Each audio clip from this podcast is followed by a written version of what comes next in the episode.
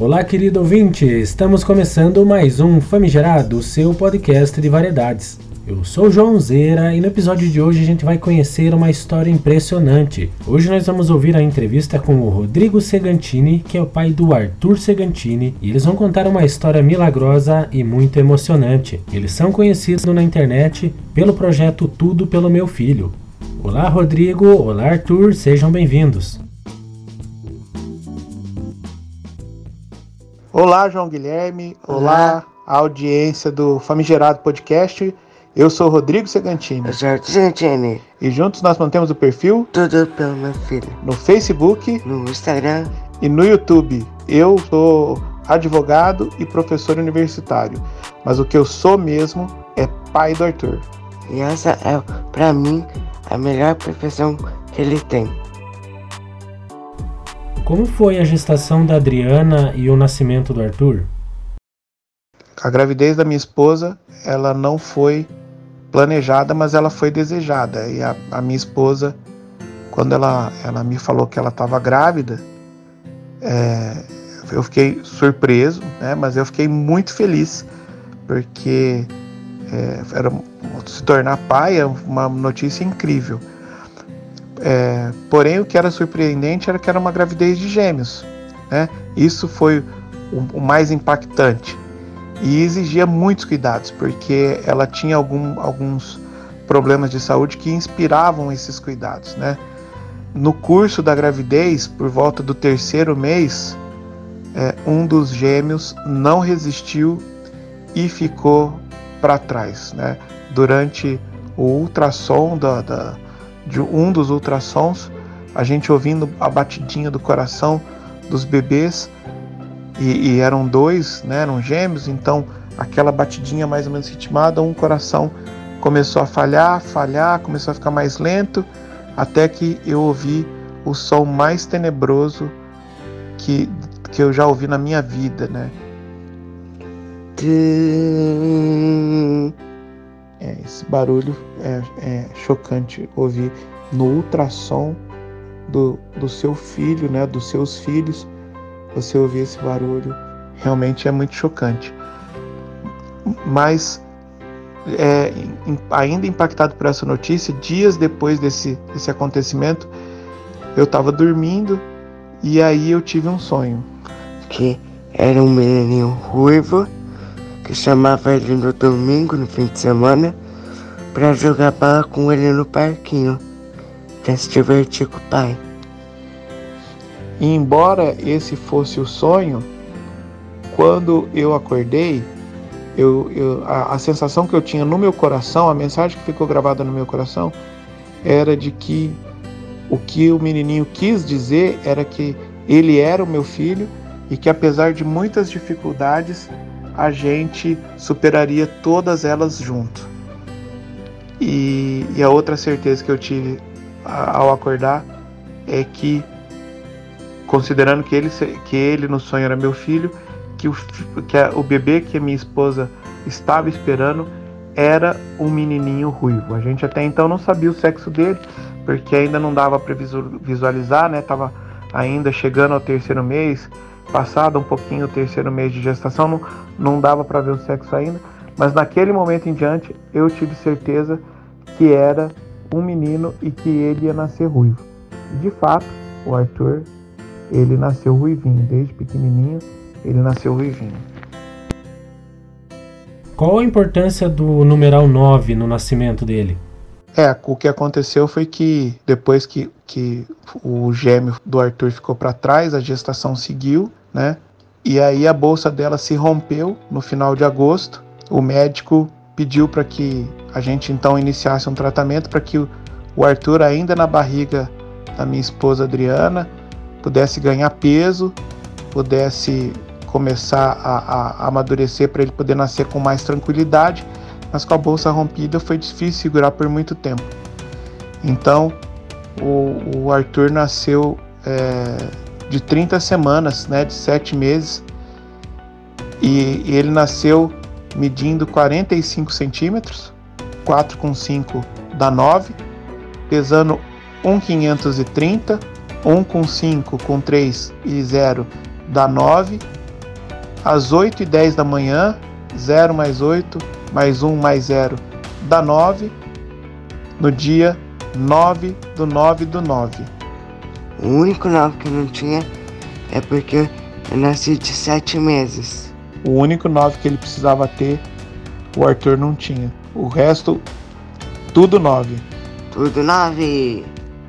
Como foi o episódio do acidente com a Adriana e como você lidou com a transferência dela para São Paulo, que fica um pouco longe de onde vocês moravam? A gente mora em São José do Rio Preto, no interior de São Paulo, e a minha esposa Adriana, ela precisou ir até Ribeirão Preto a trabalho.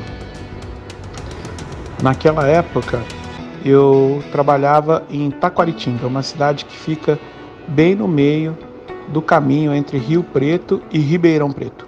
E ela saiu para em viagem, saiu de Rio Preto rumo a, a Ribeirão, eu estava em Taquaritinga.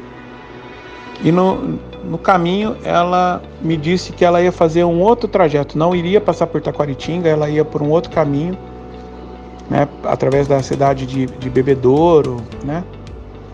E, e ela me ligou me pedindo um favor. Ela pediu para que eu, eu visse um processo judicial para ela. Eu sou advogado, mas eu não era advogado dela, né? Não cuidava das coisas, dos negócios dela, para não misturar as coisas, né?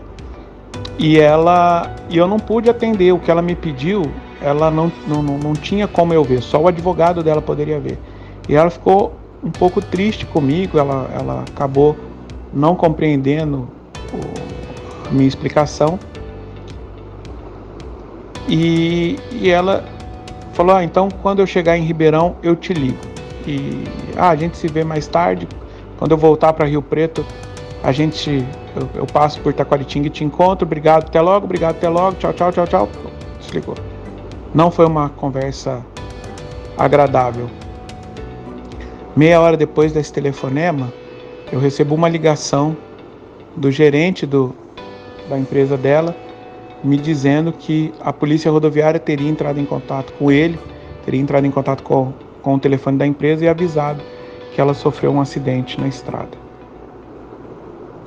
E, e ela estava o, o, acidente foi na cidade de Sertãozinho, que é bem perto de Ribeirão Preto. E eu estava em Taquaritinga, que é mais perto de Sertãozinho do que Rio Preto era, né? Então eu cheguei lá muito rápido e, e pensando, né? É, é, a última conversa que a gente teve não foi uma conversa boa.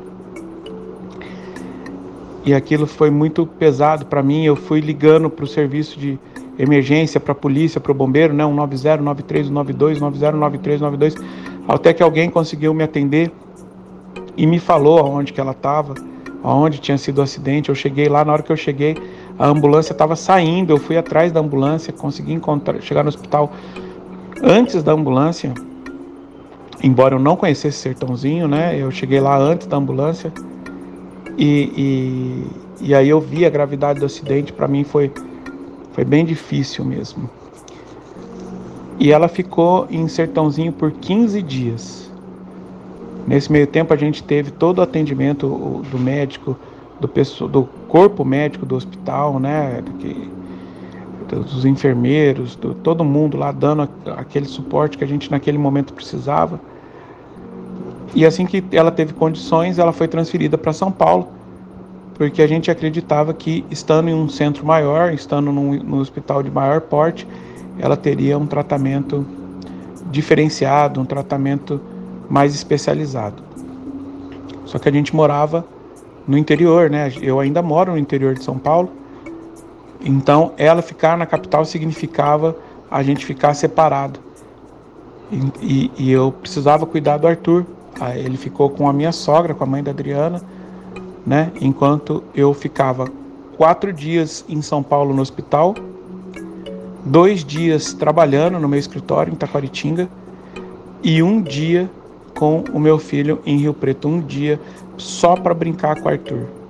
Esse dia era o dia do Arthur. Eu não atendia telefone, eu não atendia ninguém. Era o dia do Arthur.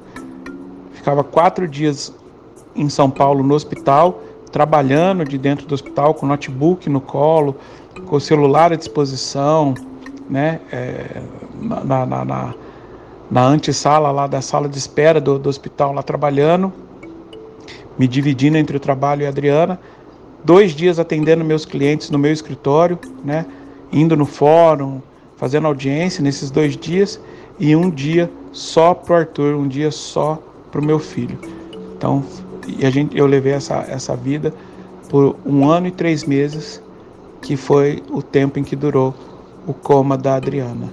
Né? Primeiro 15 dias em Sertãozinho e depois um ano e três meses em São Paulo. Quem foram os principais profissionais que atenderam e acompanharam vocês nesse período? Durante o coma da Adriana, é muito importante a gente deixar claro né, que a gente tem uma visão de que os médicos, né, eles vão acudir, eles vão atender, eles vão pesquisar, vão fazer por onde e hum, isso tudo é verdade. Realmente os médicos têm um papel muito importante no cuidado curativo do paciente internado, no cuidado paliativo do, do paciente internado, mas é importante ressaltar que há outros profissionais que também participam de maneira é, é, bastante é, presente, bastante é, incisiva na jornada do paciente e dos familiares do paciente durante um período de internação que seja qualquer que for a duração é sempre longo, né? Ninguém espera ficar nenhum tempo no hospital, né? O pessoal fica surpreso, fala, nossa, ficou mais de um ano internado, mas uma pessoa que fica uma semana internada, fica dois dias internado, também é muito tempo. Ninguém gosta de ficar internado. Então a gente acaba dando esse olhar para o médico, mas eu gostaria de falar sobre os outros profissionais da saúde que estiveram ao, ao lado da, da Adriana, do meu lado, do lado da minha família, é, cuidando para que a gente é, tivesse menos tormentas nessa, nessa tempestade que a gente enfrentou. Então, de uma maneira muito carinhosa, muito especial, ao pessoal da enfermagem, auxiliares, técnicos, enfermeiros, né? Eles deram todo o suporte de que a gente precisava no cuidado, no trato, né? É, administrando os remédios prescritos, né? É, a, a, proporcionando conforto. O pessoal da enfermagem impecável, né? O, os fisioterapeutas e os terapeutas ocupacionais é, que com muito carinho, com muita atenção também é, a Adriana por estar em coma, ela precisava de um conforto respiratório, suporte ventilatório, né? Para que ela não tivesse nenhum tipo, ela não conseguiria expressar sofrimento. Então, é, era muito importante que não fosse difícil para ela respirar.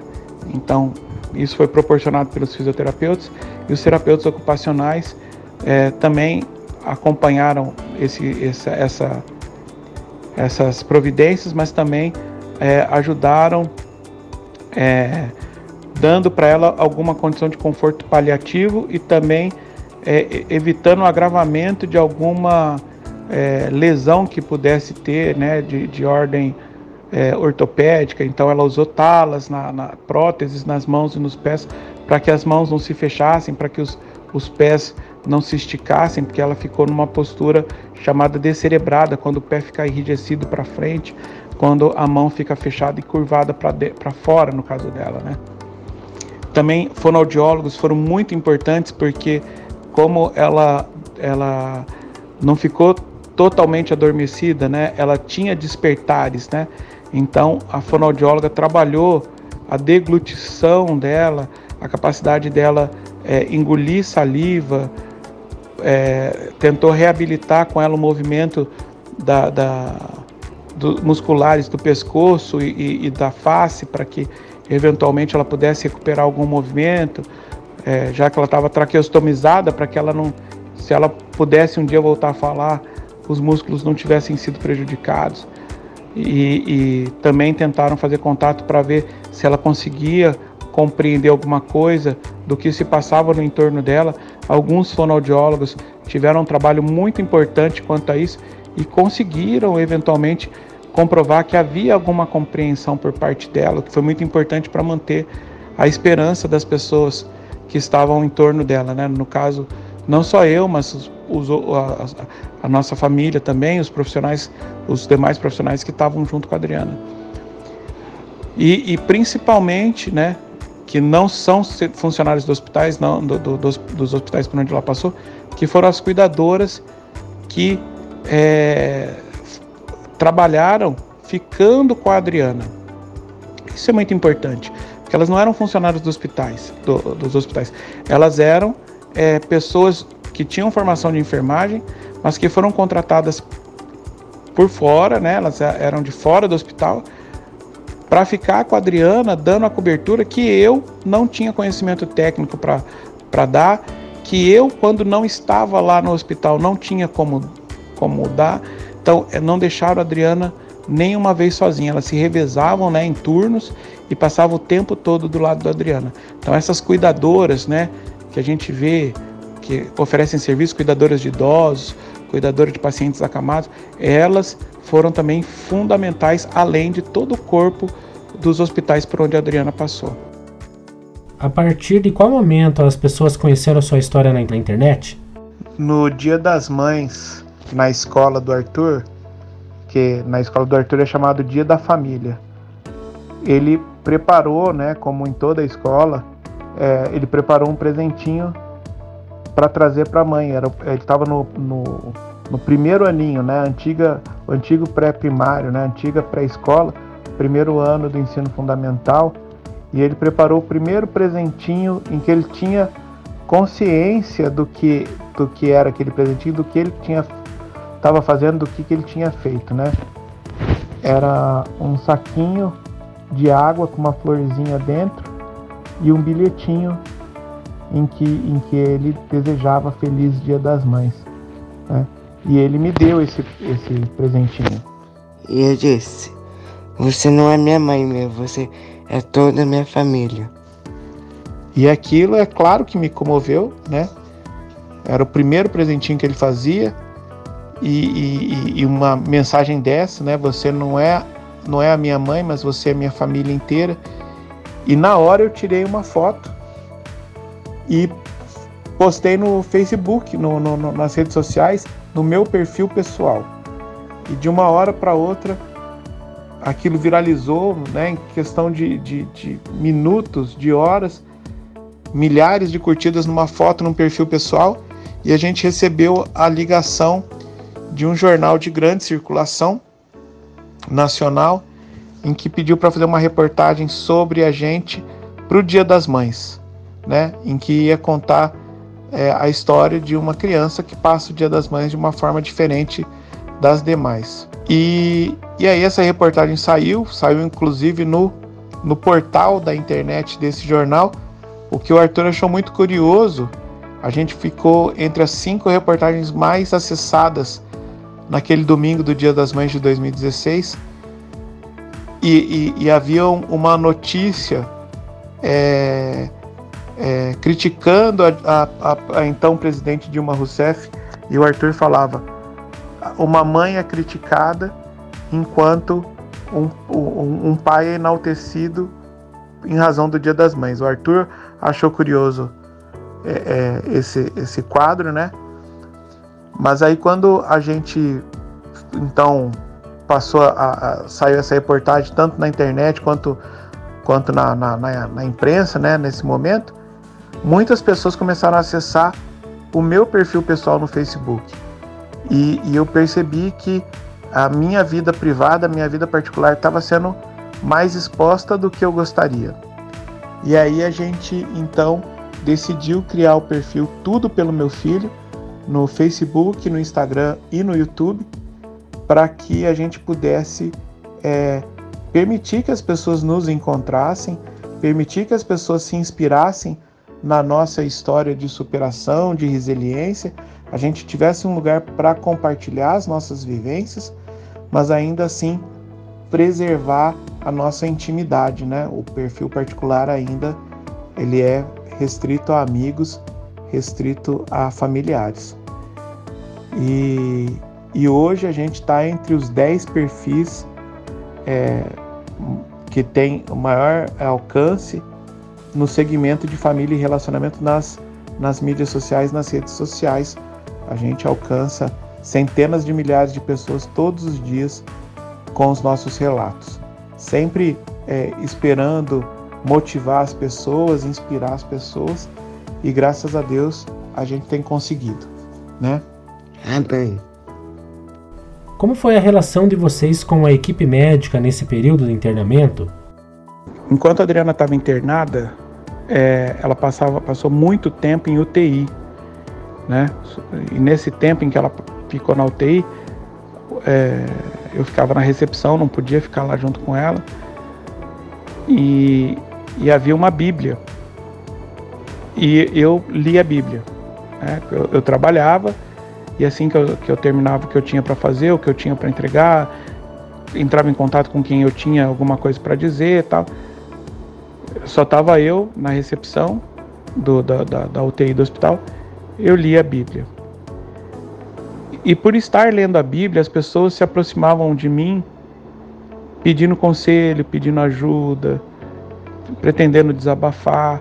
E eu dava atenção a todos, e na medida do possível, quando eu fragilizado naquele momento, lendo a Bíblia, né, naquele momento, é, o que me ocorria era passar para a pessoa alguma mensagem da Bíblia, que era o que eu tinha mais à mão, que era o que eu estava mais, tava mais próximo de mim, né? E, e assim foi, muitas pessoas achavam que eu era uma espécie de missionário, de pastor, algum orientador espiritual. Muitas pessoas começaram a, me ver dessa forma e se aproximavam de mim no hospital, né? Muitas vezes até sem saber que, que eu, eu tinha uma familiar internada numa situação muito grave. E, e eu atendi a todos, eu não, não, não, não né? Como é que eu vou falar para a pessoa que está chorando, a pessoa que está sofrendo, que eu não vou atender, que eu não vou conversar, que eu não estou à disposição, né? Eu não, não, não concebia isso. Enfim, é, então tinha é, é, é, é, esse, essa imagem de mim em torno da minha figura, que não foi uma coisa forçada nem, nem esperada por mim. No dia 5 de julho de 2013, eu tive um sonho em que um anjo dizia para mim que eu deveria é, transformar a minha dor em luz para iluminar os passos das pessoas que seguiam no mesmo caminho, que faziam a mesma jornada que nós. E naquele, naquele dia, naquele 5 de julho, quando eu, quando eu despertei, eu, eu, eu senti uma, uma vontade muito grande de escrever, né? de, de contar a, a nossa história. E a verdade é que naquele dia, né? É, talvez um, mais um dia, em dois dias no máximo, eu escrevi é, 120 páginas é, em que eu tirava trechos da Bíblia que tinham um, um significado muito importante para a nossa jornada, né, para aquilo que a gente estava vivendo, para aquilo que a gente estava passando, e, e dizia qual era, qual que era a relação da passagem bíblica que, que, que, que eu havia selecionado e a nossa realidade naquele momento. Eu escrevi em torno de, de 120, 130 páginas. E isso acabou agora recentemente se tornando um livro o livro Deus Conosco, eu fui convidado a editar esse livro. E ele foi publicado pela editora HN, livro Deus Conosco, que é a gente, a, a, passagens bíblicas que nos inspiraram a sustentar a nossa fé, a nossa esperança, com base no amor de Deus, com base na palavra do Senhor. Então, esse livro ele está à, à venda, mas por um acordo que eu tenho com a editora, é, ele, ele é praticamente gratuito. Você, se você pegar o e-book, você é só um, um centavo para valores fiscais, você pode baixar na hora. E se você é, quiser o livro físico, né, o livro em papel, você só precisa pagar o frete para que ele vá ser remetido pelo correio para você para chegar na sua casa.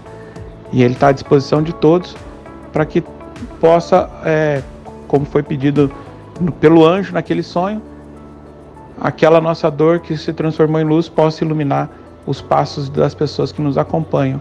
Né? Você pode entrar em contato conosco pelo, pelos nossos perfis nas redes sociais, né? tudo pelo meu filho no Instagram, no Facebook, no YouTube. Você pode entrar em contato conosco que a gente passa o link para você para você poder pegar o seu livro.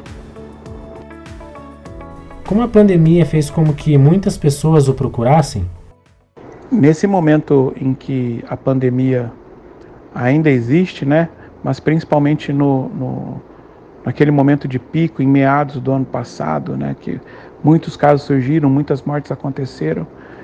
A gente foi muito procurado, muito procurado. Os nossos perfis nas redes sociais, porque eles falam de, de superação de lutos e perdas, enfrentamento de, de de, de dificuldades, né? resiliência, mas também fala sobre amor, sobre fé, sobre esperança.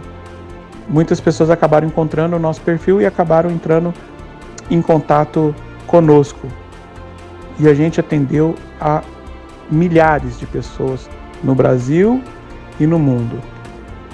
E, e a nossa história inspirou as pessoas a, a buscarem né, é, meios para que superassem o luto que sentiam por conta da Covid, as perdas que tiveram por causa da Covid, né, até uma, um comportamento resiliente em face a todas as dificuldades que a gente estava como sociedade, né, como humanidade enfrentando naquele momento, mas que a, a pessoa em particular estava é, experimentando na própria pele né?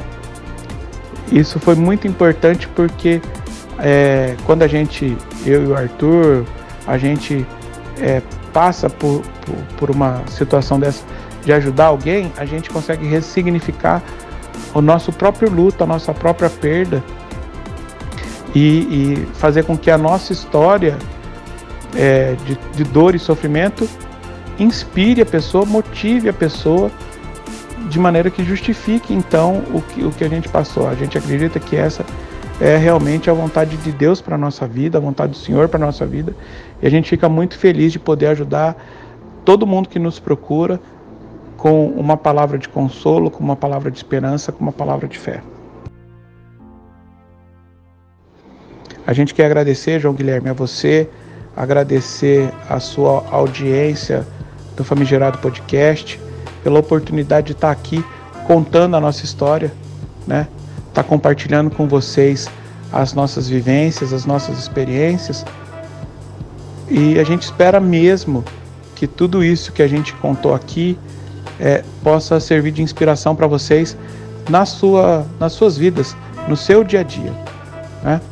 A gente gostaria, de, inclusive, de aproveitar a oportunidade de, e convidar uh, o pessoal que está nos ouvindo para vir até as nossas redes sociais, tudo pelo meu filho, no Facebook, no Instagram e no YouTube, para que vocês venham nos conhecer. Lá vocês vão ter várias postagens que contam as nossas histórias, as histórias que nós já vivemos, que contam o nosso dia a dia hoje e que possa é, toda toda essa narrativa nossa possa servir de inspiração para vocês, para que vocês possam é, se tornarem pessoas melhores, para que vocês possam se tornar pais e mães melhores, para que vocês possam se tornar filhos melhores e para que vocês possam depois é, é, replicar essa, essa situação, é, também se colocando à disposição das pessoas que procurarem por vocês em busca de ajuda. Né? A gente gostaria muito de conhecer todos vocês, saber das histórias de todos vocês e a gente segue à disposição lá. Vocês podem entrar em contato conosco em nossas redes sociais. A gente está realmente à disposição e de braços abertos esperando por todos vocês. Obrigado pela oportunidade. Que fiquem todos com Deus. Vamos agradecer aqui. Nossa, estou sem palavras. O episódio de hoje foi muito emocionante. Vamos agradecer a família Segantini muito obrigado, Rodrigo, pela confiança de poder contar a sua história aqui e vamos acompanhar o crescimento do Arthur. Famigerado Podcast vai ficando por aqui. Um grande abraço a todos e até a próxima.